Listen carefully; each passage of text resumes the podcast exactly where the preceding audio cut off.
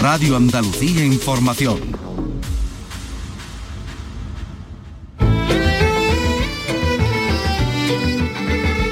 En RAI, Andalucía es cultura. Con Antonio Catón. Buenas tardes y feliz día de los museos. Un día para proponer el museo como lugar de encuentro, de empatía, de comprensión y como motor de la paz entre los pueblos. Bajo el lema El poder de los museos, la Consejería de Cultura y Patrimonio ha celebrado y celebra esta jornada con una programación en la que participan una veintena de museos de las ocho provincias. Así lo destacaba la consejera Patricia del Pozo. Los museos son unos espacios donde uno se reencuentra con el pasado y precisamente reencontrándose, conociendo ese pasado, pues surgen nuevas perspectivas, nuevas formas también para avanzar y para enfrentar el futuro. Así que nos vamos de museos, ¿no? Carlos López, buenas tardes. Buenas tardes, pues sí, eso vamos a hacer. Vamos a ver cómo ha ido la mañana en los 40 museos con los que cuenta Málaga Capital. Conoceremos el Museo Ibáñez de Lulo del Río, uno de los más interesantes y desconocidos de Andalucía. Vamos a conocer también las actividades del Museo de Artes y Costumbres Populares de aquí de Sevilla y las visitas guiadas al yacimiento de Baelo Claudia, entre otras. Por cierto, hoy hemos conocido que se va a musealizar parte del Carmen de los Mártires de Granada. Vicky Román, buenas tardes. Hola, buenas tardes. El Ayuntamiento de Granada ha anunciado que se va a convertir en el Museo de los Cármenes. Se está preparando una sala para ello y se concluye la restauración de las estatuas de terracota de las fuentes. Además, hoy conoceremos el proyecto de cubiertas para la Catedral de Málaga, que ha recibido el visto bueno de la Comisión Provincial de Patrimonio. Esta tarde se desarrolla en Jerez el homenaje a Caballero Bonal. En Los Palacios Sevilla se presenta un libro que incluye un documento sonoro inédito de Joaquín Romero Murube y además repasamos la trayectoria de Domingo Villar, reconocido autor de novela negra que ha fallecido de forma repentina. Y el municipio de Cabezarrubias en Huelva va a acoger este año los actos conmemorativos del Día del Fandango. Va a ser el 13 de junio, el, el Día de San Antonio, por cierto. Estas y otras cosas más les vamos a contar en este programa que realiza Ángel Rodríguez y que produce Ray Angosto. Andalucía es cultura con Antonio Catoni.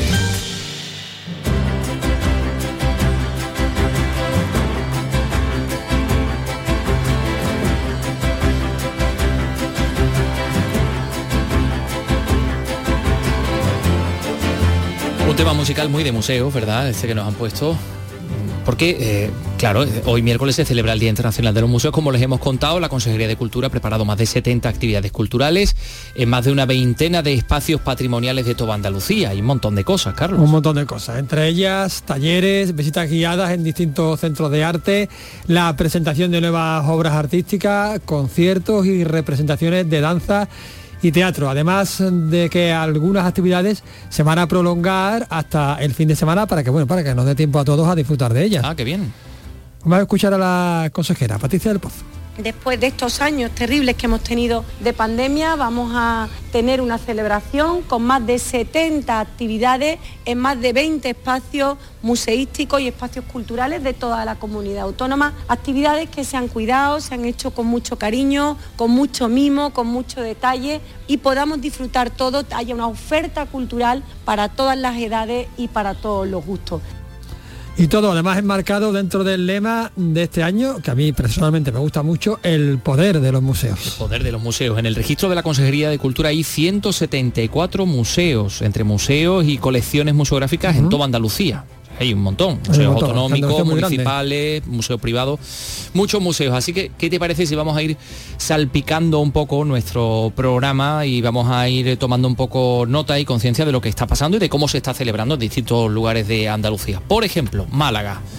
También conocida como la ciudad de los museos, 40 museos tiene Málaga capital, que ha visto como en los últimos años se han añadido muchos más a su oferta hasta convertirla pues en eso, en un, en un referente de la cultura y por supuesto de, de los museos. José Valero ha estado en varios, en distintos museos malagueños. José, adelante. Los 40 museos de la capital malagueña, entre los que se encuentran algunos tan destacados como el Picasso, el Thyssen, el Pompidou, han previsto hoy entradas libres y visitas guiadas o comentadas a sus exposiciones temporales y permanentes que muchos turistas han aprovechado. Hoy el Día de los Museos me parece una buena opción esta magnífica mañana de venir a ver un museo y a, y a ver sus obras. por lo menos el Thyssen de Madrid, que nos parece maravilloso, digo, pues vamos a repetir en Málaga, ya que estamos pasando unos días. El poder de los museos es el lema escogido por el Consejo Internacional de Museos para explorar el potencial de los museos para provocar cambios positivos en sus comunidades. Lourdes Moreno es la directora artística del Museo Carmen Thyssen de Málaga. Los museos procuran hacer una sociedad civil con más conocimiento y por tanto más enriquecedora y más libre. Esta tarde aún hay entradas libres a los museos y muchas visitas guiadas gratuitas y un montón de, cosas más. Por ejemplo, les invitamos ahora a conocer un museo, un museo concreto, el Museo Ibáñez de Olula del Río, en Almería, inaugurado en el año 2004. Museo Casa Ibáñez, una de las mayores colecciones de arte contemporáneo de España y de Andalucía, por supuesto, creado por el propio artista Andrés García Ibáñez, eh, exponente del realismo contemporáneo, con una colección que es la suya propia. Bueno, más del 95% de las 1.200 obras que tiene este Museo Casa Ibáñez son las que aporta Andrés García Ibáñez a la, Fundación Ibáñez Consentino, que es la que gestiona y de la cual él es, él es presidente. Y ahí nos encontramos obras de, bueno, pues desde Goya hasta nuestros días. A ver, eh, Sorolla, eh, Cabral Bejarano, mm, Los Madrazos, Benyure, Zuloaga, por supuesto, las obras de tanto Andrés García Ibáñez como de, mm, como de Antonio López. Muchísimos, muchísimos autores. Es una colección y es un museo realmente fascinante. Y tenemos la suerte de estar en estos momentos en comunicación con Andrés García Ibáñez. Andrés, ¿qué tal? Muy buenas tardes. Muy buenas tardes. Director y alma mater de un museo. ¿Cómo dispone un artista un museo en el que está su propia obra? Que digo yo que eso pues tiene que tener su aquel, ¿no? Hombre, eh, es una cosa complicada. Lo que pasa es que en nuestro caso, y hablo en plural porque aunque la cosa empezó siendo un proyecto mío, hoy afortunadamente ha crecido mucho, hay mucha gente implicada y es un proyecto que pertenece a la sociedad en su conjunto. Eh, aunque empezó, empezó así, en realidad eh, los fondos han ido creciendo los últimos años y, hoy somos un referente fundamental ¿no? en todo el sureste español. Nuestra colección, como suele decirse, no se la salta un galgo.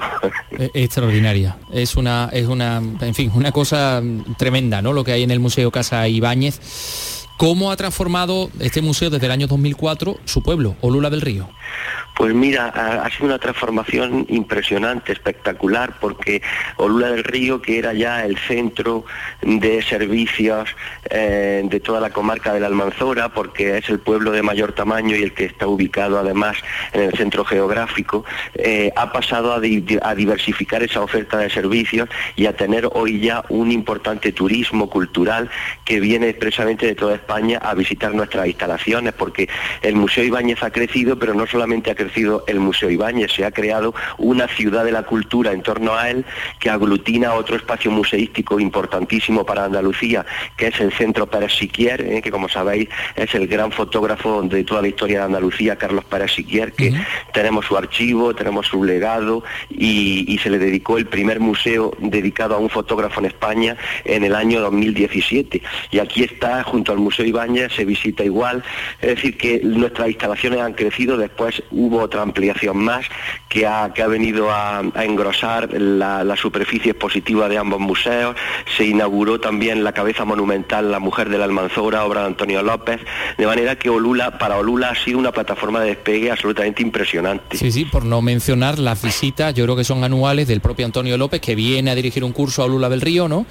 Gracias a que existe toda esta infraestructura, ¿no? Efectivamente, sí. Eh, hombre, ahora, desde hace un par de años no se ha podido celebrar por culpa de la pandemia pero esperamos para otoño de este año retomar el, curso al que vienen 35 pintores de todo el mundo, eh, pues para estar una semana aquí pintando junto a Antonio y a mí.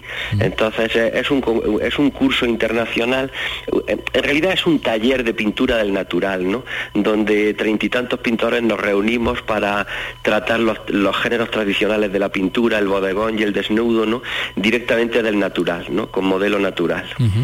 Eh, bueno, eh, Museo Casa Ibáñez, Centro Pérez Siquier, que funcionan como, como dices, como, como una especie de binomio en, en Olula del Río. ¿Qué crees o cómo crees que... Mm, eh, ¿Para qué debe servir un museo en el día de hoy, Andrés? Yo pienso que un museo es un, lo ha sido siempre y debe de seguir siéndolo, pero en estos momentos, en esta sociedad, todavía aún más. Un museo es un, es un templo, es un lugar para el conocimiento Es decir, es, mm, es una institución que pertenece en cierta forma a lo que se llama la enseñanza no reglada.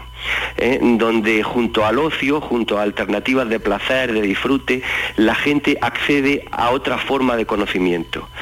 Eh, mm, eso realmente tiene que ser un museo. En nuestro caso, pues en, el ámbito del patrimonio histórico y artístico, ¿no? Pero en definitiva, un, museo es eh, algo así como una especie de, de, lugar, no voy a decir sagrado, pero sí como una especie de templo, donde se atesora la sabiduría y el conocimiento de la humanidad. Se atesora la sabiduría que debe servir a su vez para algo. Decíamos que el, lema, por ejemplo, de la Consejería de Cultura es el poder de los museos y desde la institución internacional que promueve pues, este, la celebración de esta jornada, llaman la atención mm, sobre el papel del museo para ayudarnos a, bueno, pues a ponernos en el lugar del otro, a promover la paz entre los pueblos. Quiero decir que esto ya es como el objetivo último de todo esto, ¿no? Sí, está claro. Es decir, y luego el lema está muy bien escogido porque es cierto que que mm, eh, los museos son, eh, son lugares de irradiación, de energía, son lugares muy poderosos en todos los ámbitos, no solamente todos esos que habéis nombrado vosotros, también en los ámbitos económicos puros y duros, ¿no? porque son capaces de generar un, tejidos productivos a su alrededor que antes no existían y son capaces de revitalizar eh, zonas enteras, comarcas enteras, ciudades enteras. ¿no? Los museos, y bueno, y Málaga, que lo habéis nombrado antes, es el ejemplo palmario, es decir, un museo o un conjunto de museos puede transformar eh, el colectivo humano que tiene alrededor de una forma muy poderosa. Por eso mm, el lema está muy bien escogido.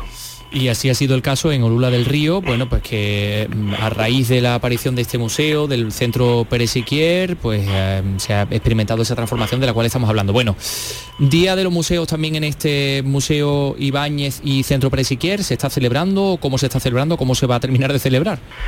Sí, nosotros ya desde el fin de semana pasado estamos recibiendo eh, toda clase de, colectivos eh, de distintos tipos, colegios, personas de la tercera edad, eh, en visitas guiadas ya desde el fin de semana pasado. Esta tarde, por esta mañana hemos tenido, pero esta tarde eh, seguiremos teniendo varios grupos que vienen expresamente a, las visitas guiadas y, además desde hoy eh, se puede, los visitantes pueden contemplar por ver por vez primera una sala más dentro de nuestro conjunto museístico, una sala que es una verdadera joya. A partir de hoy ya se puede visitar la sala de las esculturas de Francisco López Hernández, Paco López, que como sabéis junto con Antonio López son los dos miembros más destacados del grupo de los realistas de Madrid, que son los grandes renovadores de la tradición realista figurativa española a mediados del siglo XX. ¿no? Pues bien, tenemos toda, todo el legado de Paco López, toda la obra escultórica de Paco Gracias a la generosidad de su hijo, de Francesco López, eh, que nos cedió a nuestra fundación todo. Eh, y hemos abierto una gran sala en el nuevo edificio que se inauguró en septiembre y que poco a poco vamos musealizando porque son 1.500 metros cuadrados más de superficie expositiva. Ahora se suma esta, esta gran sala que tiene casi 300 metros cuadrados y donde se puede ver desde hoy, como digo, toda la obra del ilustre Francisco López Hernández, ¿eh? que es uno de esos grandes escultores españoles del siglo XX. Aquí, en fin, quiero invitar a todo el mundo a que venga a contemplarla porque verdaderamente es, un, es como un pequeño museo dentro de nuestros museos, ¿no? si cabe todavía eso.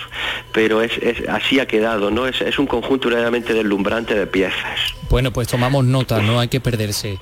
Eh, Andrés García Ibáñez, presidente de la Fundación Ibáñez Cosentino, creador del Museo Ibáñez, del Centro Pérez Siquier, Olula del Río. Queríamos acercarnos a este museo, celebrar con ustedes también este día tan especial. Andrés, un saludo. Igualmente, un fuerte abrazo. Feliz Día de los Museos. Bueno, pues vamos a ver cómo se celebra también este Día de los Museos en el campo de Gibraltar, en eh, las actividades que han programado los distintos ayuntamientos en tarifa y visitas guiadas desde esta mañana al complejo arqueológico de Baelo Claudia. Hmm, sí, sí, sí, sí. Fermín Soto, cuéntanos.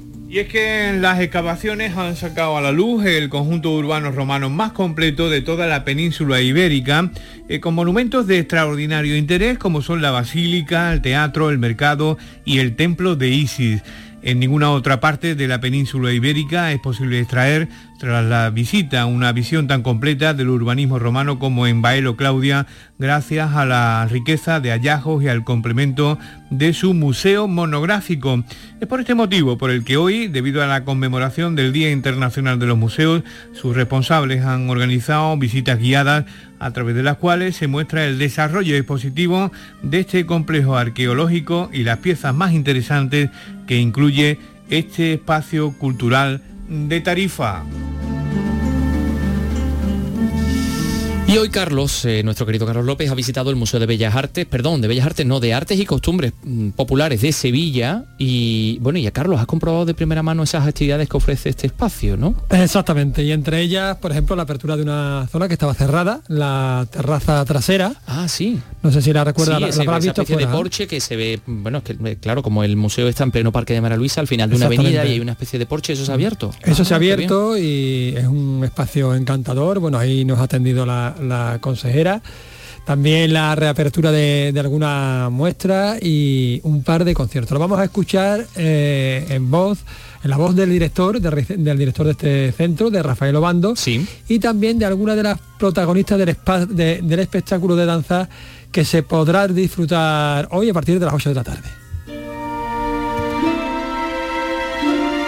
Pues me encuentro en uno de los museos más bonitos de toda Sevilla, es el Museo de Artes y Costumbres que se encuentra aquí en la Plaza de América, que es una preciosidad en sí mismo y además me encuentro con su director, Rafael Obando. Hola, ¿qué tal? Buenas tardes. Hola, ¿qué? Buenas tardes. Que en este Día de los Museos pues nos va a explicar qué actividades especiales Vamos escuchando aplausos porque estos aplausos son parte de estas actividades especiales con motivo del Día de los Museos, ¿no es así? Sí, es así. Eh, ahora mismo están actuando eh, las niñas del Conservatorio Antonio Ruiz Soler, que están, eh, están haciendo un espectáculo sobre danza, danza española. Esta tarde es el- este espectáculo y el viernes tenemos otro. El viernes tenemos a Manuel Ballena Gurumbé con su grupo que va a, ser, va a hacer un concierto a las 8 de la tarde sobre las relaciones de la música africana con Andalucía y con América del Sur. Son parte de las actividades especiales con motivo de este Día Internacional de los Museos, pero este museo ya de por sí ofrece una serie de muestras muy interesantes. ¿Qué podemos encontrar ahora? Pues ahora mismo recientemente hemos inaugurado la rehabilitación de, la exposición permanente. Hemos añadido a, ocho oficios artesanales que, había, otros nueve, para hacer un total de 17. Eh, además de eso, hemos renovado toda la zona de, la bodega, le hemos dado un- una vuelta a, la museografía, al discurso museográfico. Hemos abierto una, terraza que la verdad que es una delicia, una zona de descanso y también con unos paneles donde se explica la relación de- del museo con el edificio y con, y con la exposición Iberoamericana del 29. Y bueno, además de la exposición permanente, hay una exposición temporal sobre el patrimonio inmaterial andaluz. Hoy es Día Internacional del Museo, pero habría que disfrutar, hay que disfrutar del museo todos los días del año, no solo hoy o, estos dos días que va a haber actividades. Me gustaría que hiciese un llamamiento a que todos nosotros nos acerquemos a los museos. Ya lo, ya lo has hecho tú, nosotros estamos, eh, trabajamos para ofrecer la, mejor oferta cultural y, estamos encantados de compartirla con, todos nuestros visitantes. Y yo os invito a, que conozcáis el, o que volváis al Museo de Arte y Costumbres Populares de Sevilla en este caso. Pues dicho queda. Muchísimas gracias. Muchísimas gracias a vosotros. Bueno, estábamos escuchando aquí Castañuela porque es que está ensayando para el espectáculo de esta tarde. Vamos a preguntarle a una de las profesoras, ella es Carmen Torres. Hola, ¿qué tal? Hola, ¿qué tal? Bueno, te he visto aquí antes dando órdenes aquí a, a las chicas, a estas artistas. A las artistas, a las artistas que tenemos en el conservatorio de los últimos cursos. ¿De qué curso son? Ellas son del quinto y el sexto de danza española, de enseñanzas profesionales, en el conservatorio Antonio Ruiz Soler, De aquí, de, de Sevilla. de Sevilla, esa es. Bueno, eh, veo que hay mucha, muchos jóvenes, también hay chicos, sobre todo la mayoría son chicas, pero también hay, hay chicos, hay interés por la danza, ¿no? Hay interés, hay bastante interés. Nosotros tenemos un número alto de alumnados, lo que pasa que sí es verdad que quizás es poco conocido, eh, hay que darle más visibilidad a la danza en general, en Sevilla, en España y en general en el mundo. Y estas actividades como la que presentáis hoy, eso ayuda, ¿no? eso ayuda, evidentemente ayuda. ¿no? Todo el público que, que, va a venir hoy a ver la actuación, eh, de hecho va a ver un tipo de danza que no está acostumbrado a ver, porque normalmente se conoce el ballet clásico, se conoce el flamenco, pero ella lo que baila son, es danza española que es la danza típica de España y mezclar la escuela bolera con el folclore, con la danza estilizada y eso el público no está acostumbrado a verlo en realidad. O sea, un tipo de danza que prácticamente hacemos los conservatorios. ¿A qué hora va a ser este espectáculo? A las 8 de la tarde. A las 8 de la tarde, por ahí que me... ¿eh? Muchísimas gracias. A vosotros. Y voy a preguntarle por aquí a tus alumnos, no te importa, ¿no? Venga, por ejemplo, por aquí la, la primera, están huyendo. Bueno, no corráis, no corráis que, que, no pasa nada. Hola, ¿qué tal? ¿Tú cómo te llamas? Buenas, Claudia. Claudia, ¿tú cuánto tiempo llevas estudiando ballet? Eh, pues llevo... Bueno, danza, ¿no? Llevo bailando desde los cinco años y en el conservatorio desde los ocho. ¿Dónde te gustaría llegar? Eh, pues la verdad que cuando salga de aquí me gustaría ir al superior y en algún futuro poder ser profesora como mi profesora en el conservatorio de danza. ¿Y no te ves en el, en el ballet, por ejemplo, de Andalucía? Hombre, sería un sueño, obvio, pero llegar es muy complicado, hay que luchar. Hay que luchar, hay que luchar. Y, y, vosotras estáis luchando. Muchísimas gracias. A ti, gracias. Vamos a seguir preguntando. Hola, ¿qué tal? ¿Tú cómo te llamas? Hola, yo soy Lola. Lola, eh, ¿tú cuánto tiempo llevas trabajando aquí? Bueno, estudiando. En el conservatorio llevo 10 años, ya este es mi último año, ya voy a terminar, así que... O sea que tú eres de las últimas, ¿no? De la, sí, del sí, último curso. Sí, ya estoy en sexto y ya mis compañeros y yo vamos a terminar ya, este es el penúltimo baile que hacemos. Ya el 31 hacemos el proyecto y ya nos vamos. ¿Y tienes ganas de actuar esta tarde? Sí, la verdad es que sí, porque ya era hora de, con el COVID y esas cosas, pues como que no hemos podido actuar en muchos sitios, ya era hora también de actuar aquí en otro lado que no sea el conservatorio y actuar también algunas sin mascarilla y eso. O sea que mucha ilusión, la verdad. ¿Estás un poquito nerviosa o no? Eh, bueno, sí y no, porque una actuación como siempre, pero siempre se tiene los nervios así a flor de piel porque quieres que salga todo bien, bonito y que le guste al público. ¿Tú qué vas a bailar?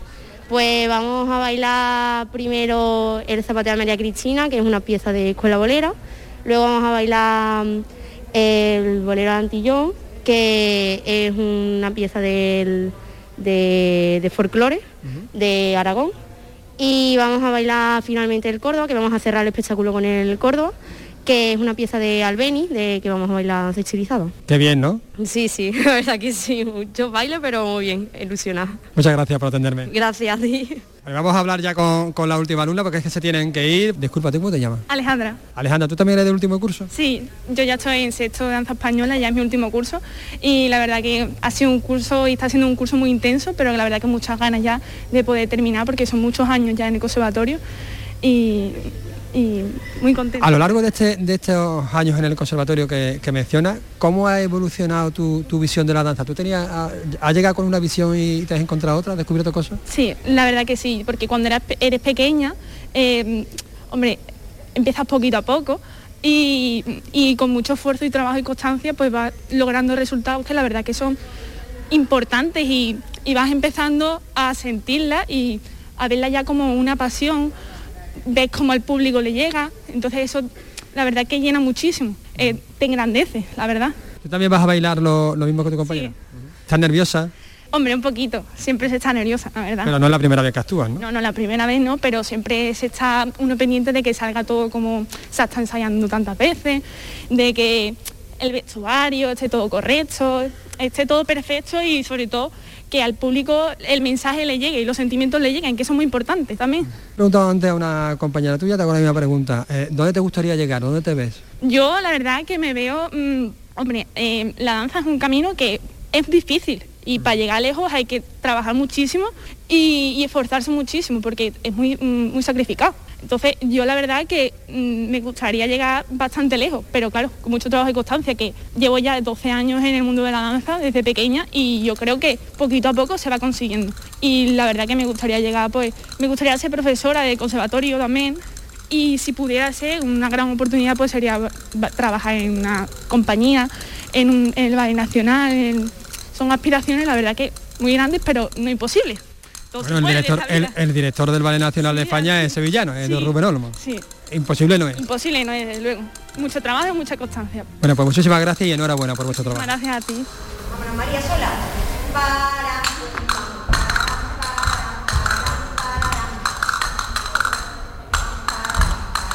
Claro que no, claro que no es imposible. No. Oye, nos ha encantado esta, esta charleta que ha tenido Carlos. Ahí están el sonido de la preparación de la actividad esta tarde a las 8 en el Museo de Artes y Costumbres Populares. Así también se celebra el Día de los Museos. En este caso estamos hablando también de costumbres, un museo Por supuesto. donde también entra la danza. Así que bueno, pues ha venido muy a, Una a danza pelo. tradicional española, folclore, bolera, muy interesante. Bueno, pues nada, vamos a decirle a estas chicas que sigan trabajando, que sigan estudiando, que sigan formándose y que Un sigan día- tan apasionadas un de la nos danza. vamos a acercar al- a este centro, al, al centro donde ellas estudian y vamos a ver cómo, cómo lo hacen. Me ¿Te parece muy bien, querido Carlos. Mm, sí. Eh, otros museos en Andalucía, por ejemplo, en Jaén, el Museo de Jaén, el Museo Íbero, el Museo de Úbeda, el Museo de Cazorla, el Museo Arqueológico de Linares, van a celebrar una decena de actividades para conmemorar este día. En Granada, los tres museos autonómicos, Bellas Artes, Arqueológico y la Casa de los Tiros, también han organizado talleres, visitas guiadas, conciertos, actividades para niños. Eh, en Córdoba también, eh, eh, sí, más de una decena de actividades divulgativas, talleres también, visitas teatralizadas, conferencias, proyección de imágenes en 3D.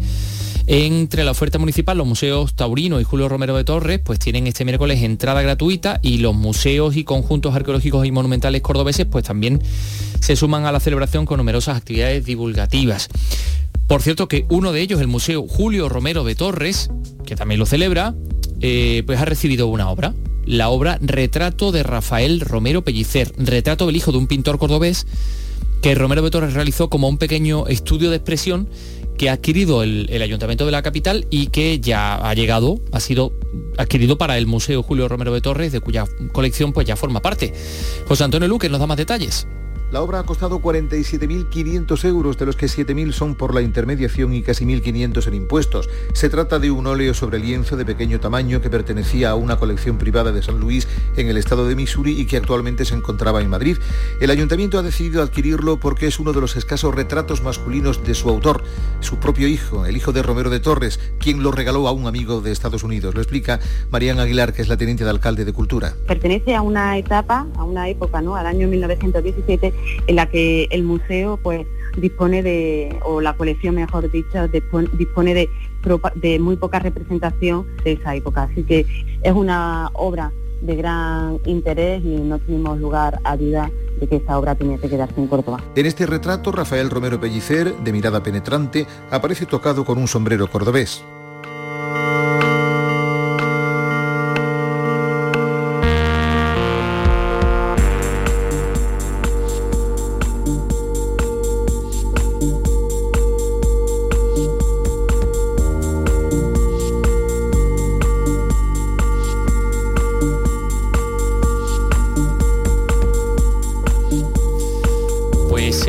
Acérquense al museo que tengan más cercano, al que más les guste, disfrútenlos y, y participen de, la- de las actividades. Por cierto, con motivo del Día Internacional de los Museos, el Prado rinde homenaje a los museos ucranianos.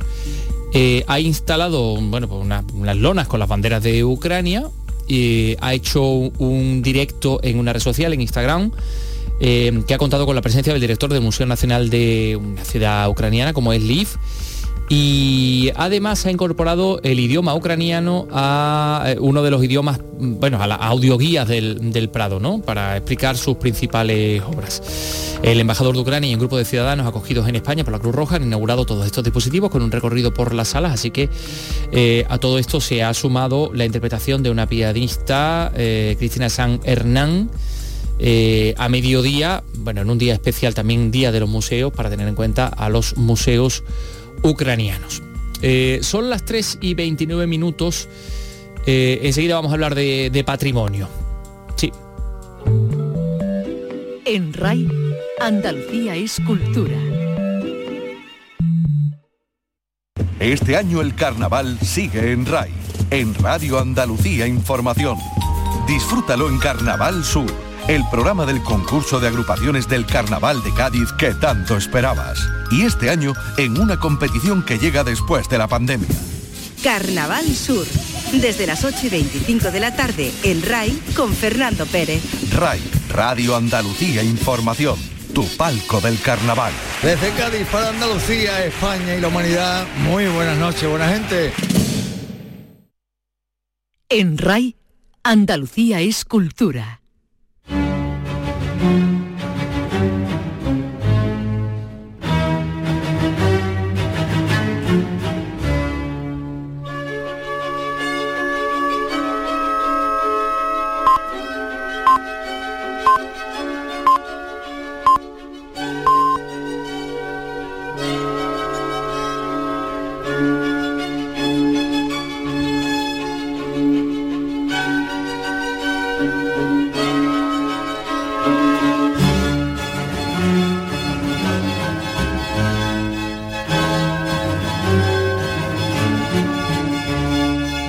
Catedral de Málaga va a tener al fin la cubierta a dos aguas que va a, evitar, las filtraciones eh, en este monumento de primer orden de nuestra comunidad. Así lo ha autorizado la Consejería de Cultura, la Comisión Provincial de Patrimonio Histórico.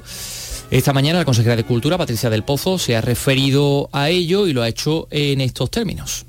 Estoy muy contenta, estoy contenta porque, en fin, haya eh, salido adelante, lo que significa que debe ser un buen proyecto porque tiene todo el respaldo de los técnicos de patrimonio y, en segundo lugar, estoy contenta porque realmente era muy necesaria la reforma de la cubierta de la, catedral, que, que, como digo, desde la reforma que se le hizo hace unos años, pues ya había empezado a dar una serie de problemas de humedades.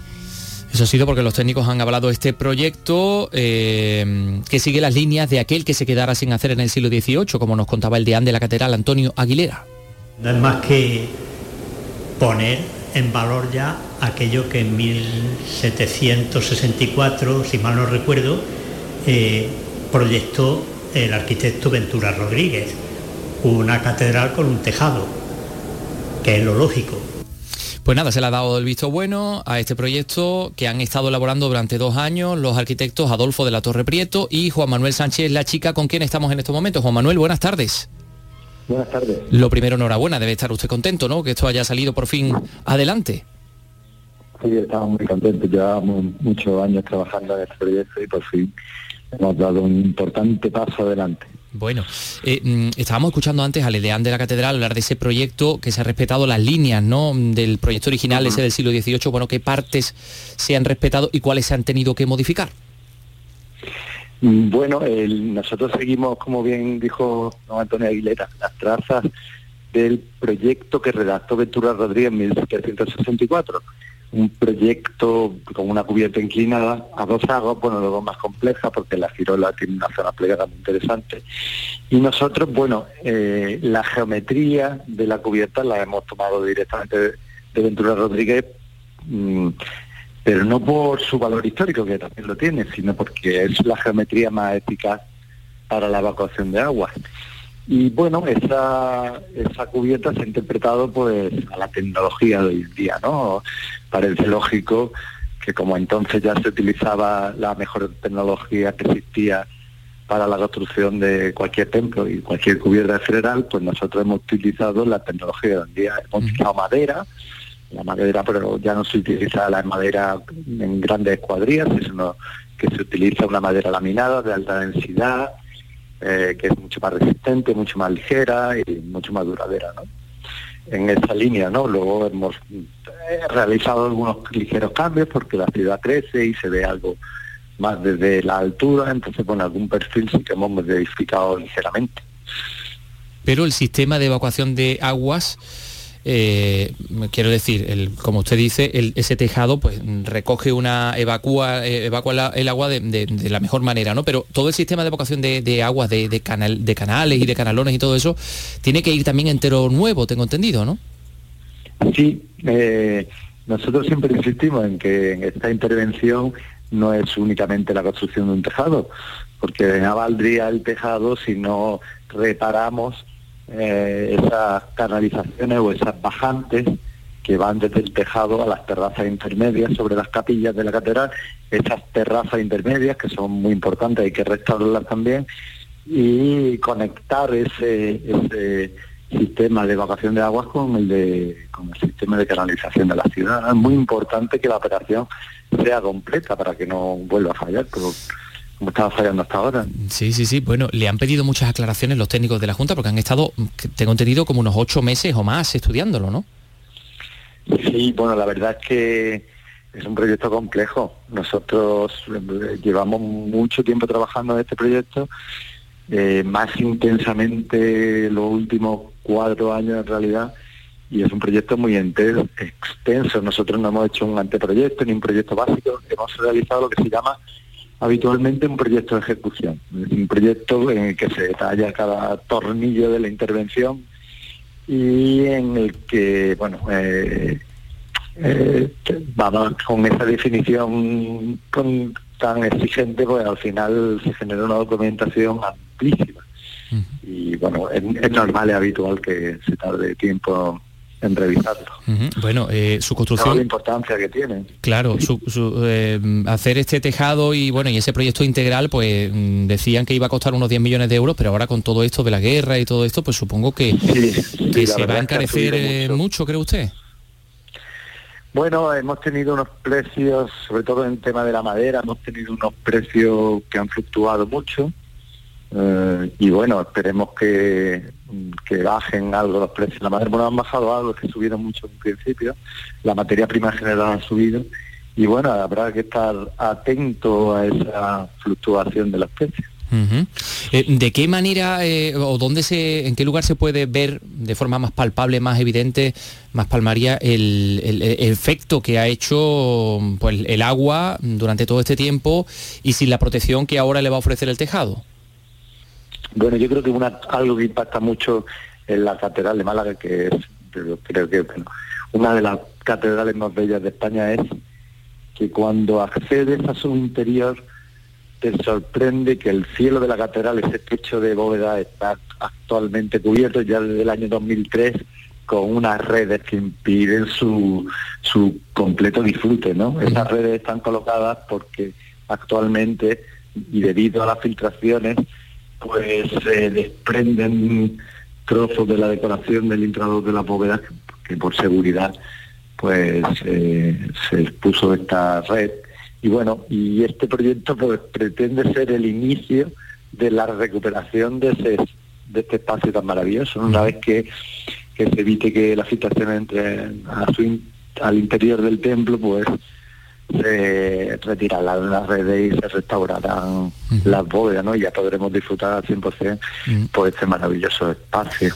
Y, y también una de las cosas que más sorprenden a los que visitamos la, la catedral es, es la, corona- la coloración diferente de la piedra, ¿no? Que hay una piedra como más rojiza, otra más clara, y supongo yo que también esa piedra se comporta de forma diferente de cara a la erosión. Sí, bueno, como todas las catedrales y más las catedrales que se han construido en- a lo largo de varios siglos, como es el caso, pues había, existían piedras de canteras distintas. Normalmente todas las catedrales estaban enjabelgadas, en una especie de, eh, de baño de cal que las homogenizaba, porque comprenderán, pues no podían entregar los canteros y arquitectos de la época un edificio hecho aparte, ¿no? Entonces le Sí. daban con cales, pero muy velada, con mucha agua para que aquello se homogenizara y, y tuviera una continuidad. ¿no? Es cierto que con las filtraciones y con el deterioro, con la contaminación, pues todos los edificios de piedra sufren y cuando la composición es distinta de las piedras, pues se nota más en unos sitios que en otros. Y bueno, también la, la instalación de este sistema de evacuación de agua pues propiciará a una restauración paulatina, ¿no? De, de- también de las fachadas, ¿por qué no? Bueno, pues eh, se va a, primero a reunir todo el dinero que hace falta, que ya veremos cuán- en qué queda la cantidad final y luego pues manos a la obra y, y ojalá que esté pronto ya terminado. Demasiado tiene usted con lo que le viene ahora, pero no me resisto a hacerle la pregunta si le gustaría a usted ver la Catedral de Málaga con la torre terminada, con la torre que le falta hecha. Bueno, aquí vamos partido a partido. ¿no? Aquí no. La verdad es que nosotros eh, estamos centrados en este objetivo de la cubierta porque eh, lo entendemos como un elemento primordial para la conservación del, templo.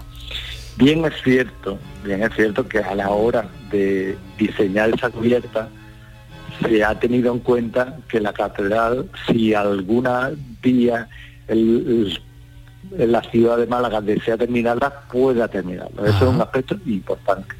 No hacer una cubierta que impida una terminación.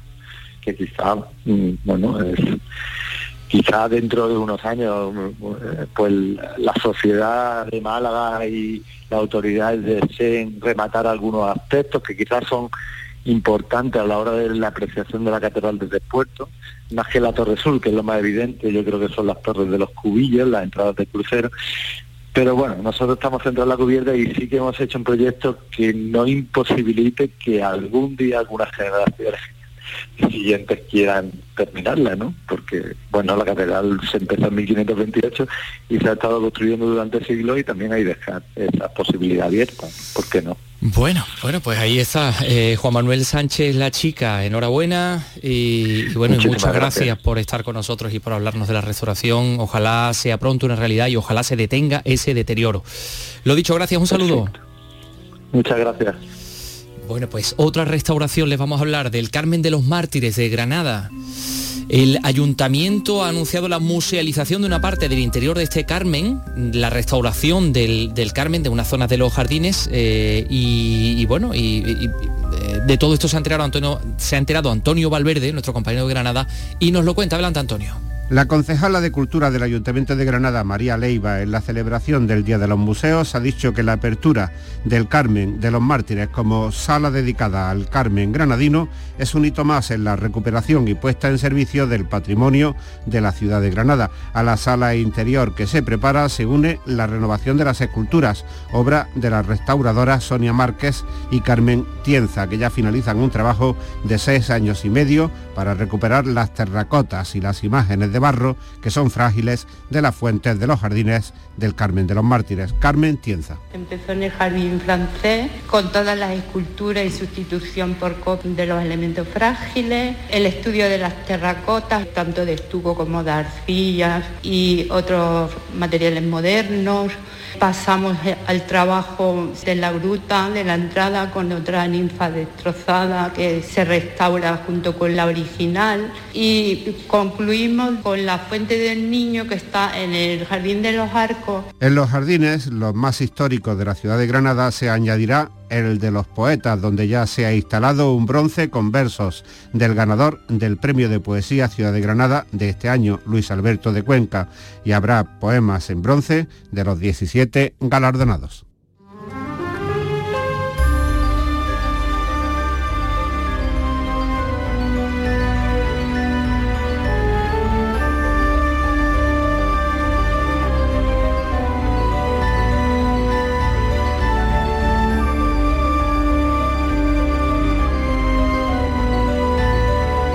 Andalucía es cultura. Con Antonio Catoni. La mañana de RAI es actualidad. Información continua. Conexiones donde está la noticia. Deportes. El estado del tráfico. Los avances de última hora en directo. Desde las 10 de la mañana con Nuria Durán. RAI. Radio Andalucía Información. En RAI, Andalucía es cultura.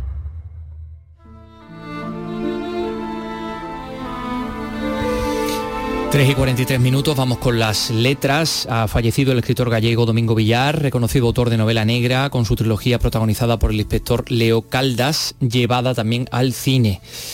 El autor pues se encontraba desde la madrugada del lunes en coma, en estado crítico, porque eh, sufrió una hemorragia cerebral. Vicky. Domingo Villar ha muerto esta mañana a los 51 años a consecuencia de ese accidente cerebrovascular que, que, sufrió cuando cuidaba a su madre este fin de semana en su ciudad natal, en Vigo. Su repentina pérdida ha conmocionado al mundo literario y provocado una oleada de condolencia, sobre todo por parte de sus compañeros escritores de novela negra, un género en el que era todo un referente y un habitual en sus grandes citas desde el Granada Noir a la Semana Negra de Gijón.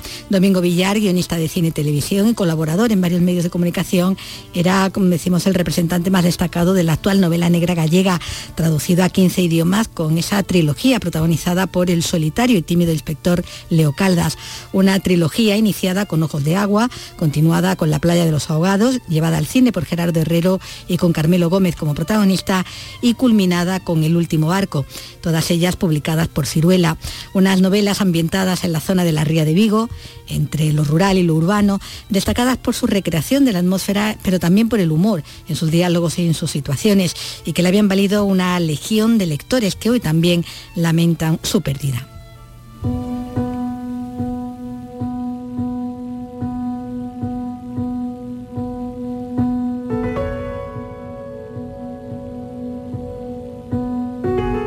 La edad le va haciendo a uno acreedor de muchas amistades y recuerdos. Aquí, por ejemplo, en este estante, están los libros de amigos con cartas y autógrafos. Ya algunos de ellos, desgraciadamente, desaparecidos. Otros vivos, gracias a Dios. Rafael Alberti, don Gregorio Marañón, Cosío, Federico, Damas Alonso, Gabriel Miró, Juan Ramón Jiménez y muchísimos más. Esta que escuchan es la voz del gran poeta Joaquín Romero Murube, una entrevista que le realizaba el periodista Fausto Merino en eh, su residencia del Real Alcázar de Sevilla. Pues bien, ha aparecido un registro sonoro nuevo, inédito, del gran poeta de los Palacios. Esta noche se presenta en el pueblo donde nació, en los Palacios, en Sevilla, el libro Joaquín Romero Murube, poeta de aquí, editado por Pangea, el libro de Claudio Maestre, dedicado al escritor que hace una trayectoria por su vida y por su obra y que incluye un código QR con 30 minutos de grabación. Es una grabación de una charla que el gran escritor locutó para una emisora de radio. Bueno, como decimos, es un trabajo del investigador palaciego Claudio Maestre con quien estamos en estos momentos en comunicación. Claudio, ¿qué tal? Muy buenas tardes. Hola, buenas tardes, Antonio. Bueno, eh, Joaquín Romero Murube, poeta de aquí, ¿qué nos quieres contar con esta publicación? Bueno, pues he tratado de recuperar un poco de nuevo y que cobre vigencia la, figura de Joaquín Romero Murube. Eh, he intentado en un corto espacio de, de páginas, porque el libro no es muy extenso, yo lo he querido así, que fuera asequible, que fuera de fácil lectura, pero a la vez que fuera un libro con esencia, ¿no? Eh, aquí repaso un poco su trayectoria literaria, periodística y la faceta humana. Lo que probablemente llame más la atención es que podemos escuchar una grabación inédita, como decíamos, del, del poeta, en la que él expresaba muchas de sus preocupaciones, las que plasmaba también en sus artículos de, prensa y en sus libros, ¿no? Como, como Pueblo Lejano, como, como Los cielos que perdimos, ¿verdad? Así es, así es. Eh, habla de las relaciones con los escritores de su generación, tanto los de Mediodía como los de la generación del 27, habla de Lorca, eh, de Falla, de Fernando Villalón, de los problemas urbanísticos de Sevilla, un poco de todo. y, desvela ahí datos nuevos acerca de esas relaciones con, los, poetas del 27 y de Mediodía. Bueno, pues en realidad el que conozca en profundidad la obra de Joaquín Romero Murubé mm, aporta el valor de la voz, ¿no?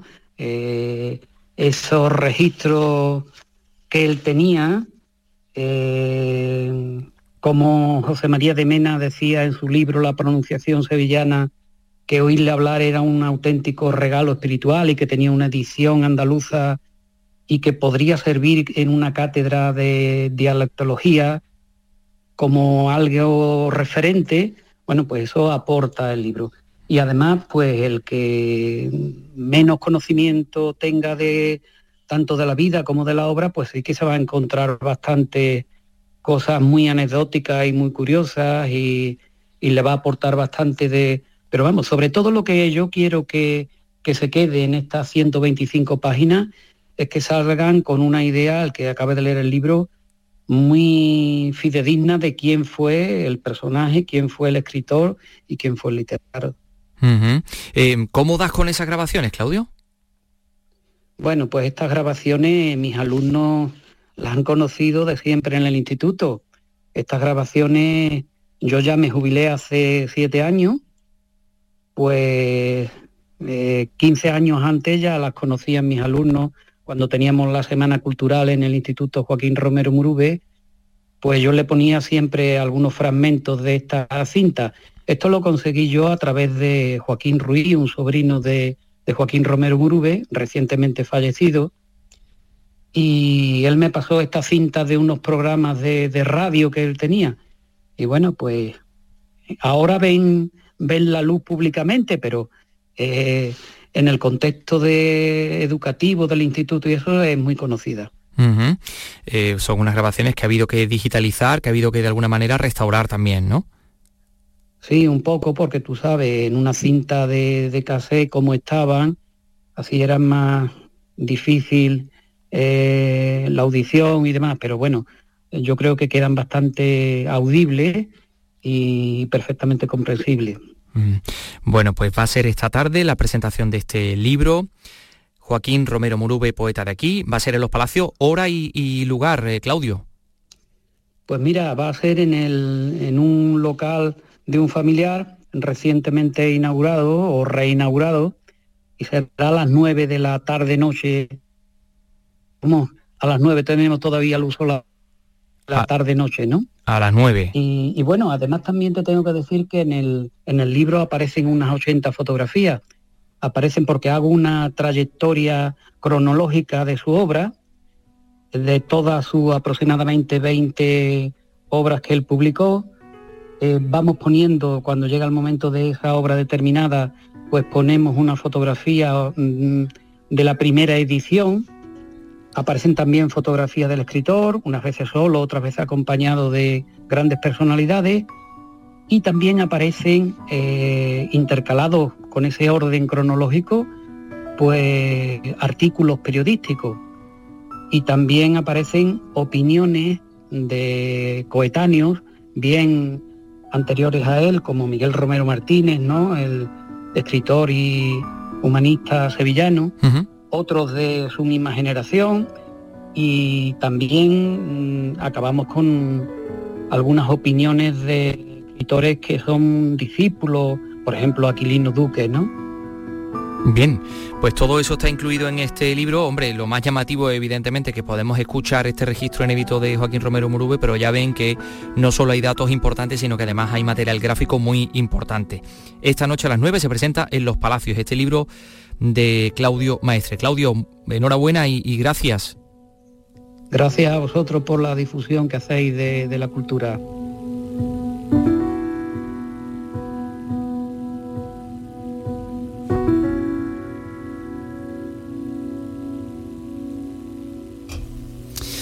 Eso va a ser a las 9, dos horas antes, a las 7 se celebra en Jerez el homenaje a José Manuel Caballero Bonal. Pues sí, el homenaje cuando se ha cumplido un año de su fallecimiento, bueno, se cumplía un año la semana pasada, pero al concebir con la feria pues lo han decidido retrasar. En ese acto se va a presentar una exposición itinerante y el escritor Felipe Benítez Reyes, comisario de la muestra, va a presentar uno de sus libros sobre la obra del Premio Cervantes Jerezano. Pablo Cosano Jerez. Caballero Bonal falleció el 9 de mayo del año pasado a los 94 años y el aniversario de 2022 ha coincidido con la celebración de la Feria del Caballo, por lo que se ha pospuesto el homenaje hasta esta tarde. El escritor roteño Felipe Benítez Reyes ha comisariado una muestra itinerante encargada por el Centro Andaluz de las Letras. Pepa Parra es escritora y directora de la Fundación Caballero Bonal. Es una exposición transportable. Hemos querido, bueno, nosotros, más, más que nada, el Centro Andaluz de las Letras, que es quien ha corrido con los gastos y con la elaboración de esta exposición aunque el material sí que ha salido del archivo de la Fundación Caballero Bonal, pero han sido ellos los que la, los que la han programado y los que la han llevado a cabo. Han querido y hemos querido que fuera algo que pudiese itinerar con mucha facilidad. Entonces irá por todas las capitales de Andalucía y después espero, y voy a pedírselo hacia el Centro Andaluz de las Letras, que vuelva a Jerez para ir a otros espacios pequeños. El homenaje de esta tarde arranca a las 7 en el Palacio de Villapanés, muy cerca de la fundación que rinde tributo de manera permanente al escritor jerezano. La exposición permanecerá abierta una semana.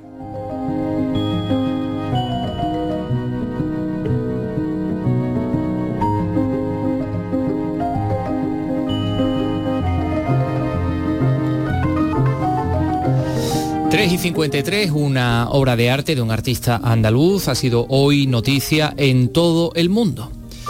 El cuadro de Picasso, Mujer desnuda acostada, por el que se han pagado más de 67 millones de dólares, casi 67 millones y medio ¿no? de dólares por este cuadro de Picasso, que encabeza las ventas de la última subasta celebrada en la casa Sotheby's, en su sede de Nueva York, en la que también se han ofrecido o se han subastado obras de Monet y de Cézanne.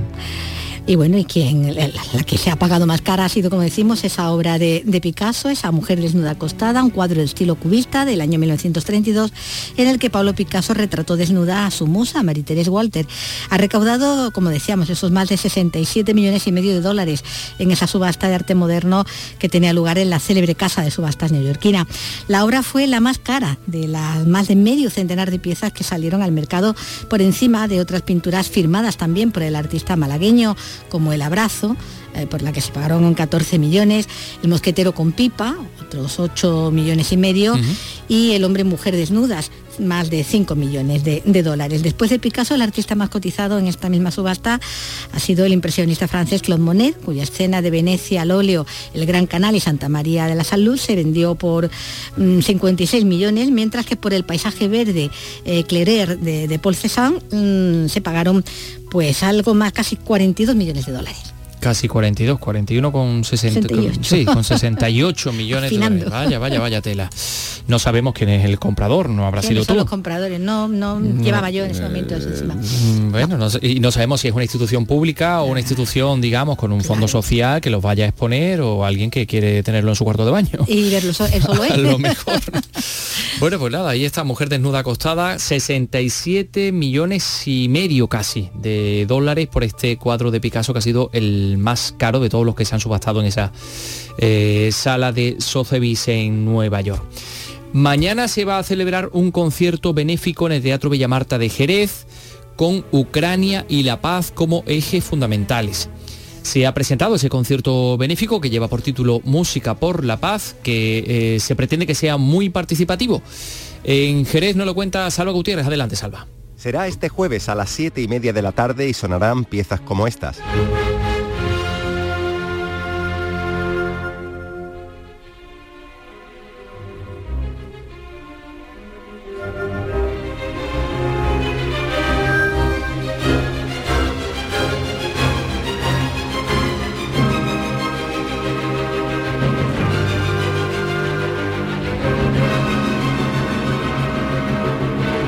Beethoven, Tchaikovsky, todo para impulsar el espíritu de la paz.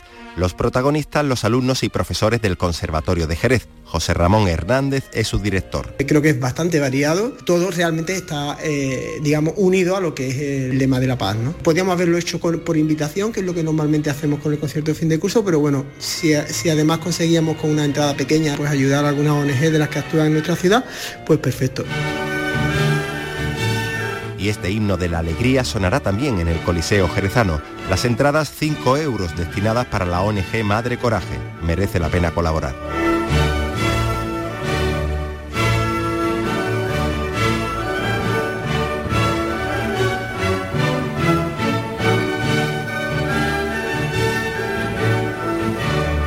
Eso eh, mañana en el Teatro Villamarta a partir de las 7 de la tarde. Se han presentado hoy un montón de cosas que, de las cuales no nos va a dar tiempo a hablarles. Por ejemplo, del proyecto cultural Pasaje del Agua en el Centro de Creación Contemporánea de Córdoba, el C3A, el Día del Fandango que se va a celebrar el 13 de junio en Cabezas Rubias en Huelva. Los festivales, Festival Internacional de Música, Teatro y Danza de Priego de Córdoba, que tendrá lugar el verano, o el Festival de Música de Cámara de Málaga, que también se ha presentado hoy. En fin, un montón de cosas, un montón de presentaciones, pero, pero en fin, mm, mañana se lo vamos a contar todo. mm, Ustedes no se, no se preocupen. Nos vamos a ir ya con música porque hoy cumple 78 años el compositor, productor y cantante inglés, aunque se crió en Gibraltar, Sir Albert Hammond. Fallaste. Que lo que prometiste se te olvidó. Sabes a ciencia cierta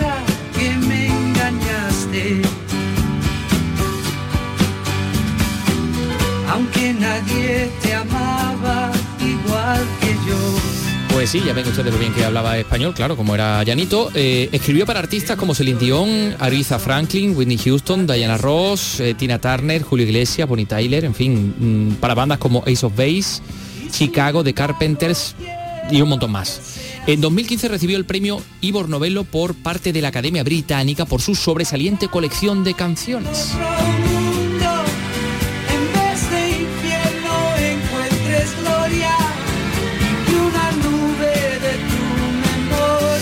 En nuestro país y cantando en castellano destacó por esta canción Échame Mira Culpa del 77 y antes su mayor éxito fue It Never Rains in Southern California.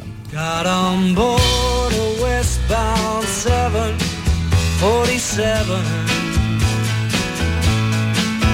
Nunca llueve al sur de California, 1972. Con este tema les dejamos. Mañana regresamos a las 3 de la tarde. Adiós.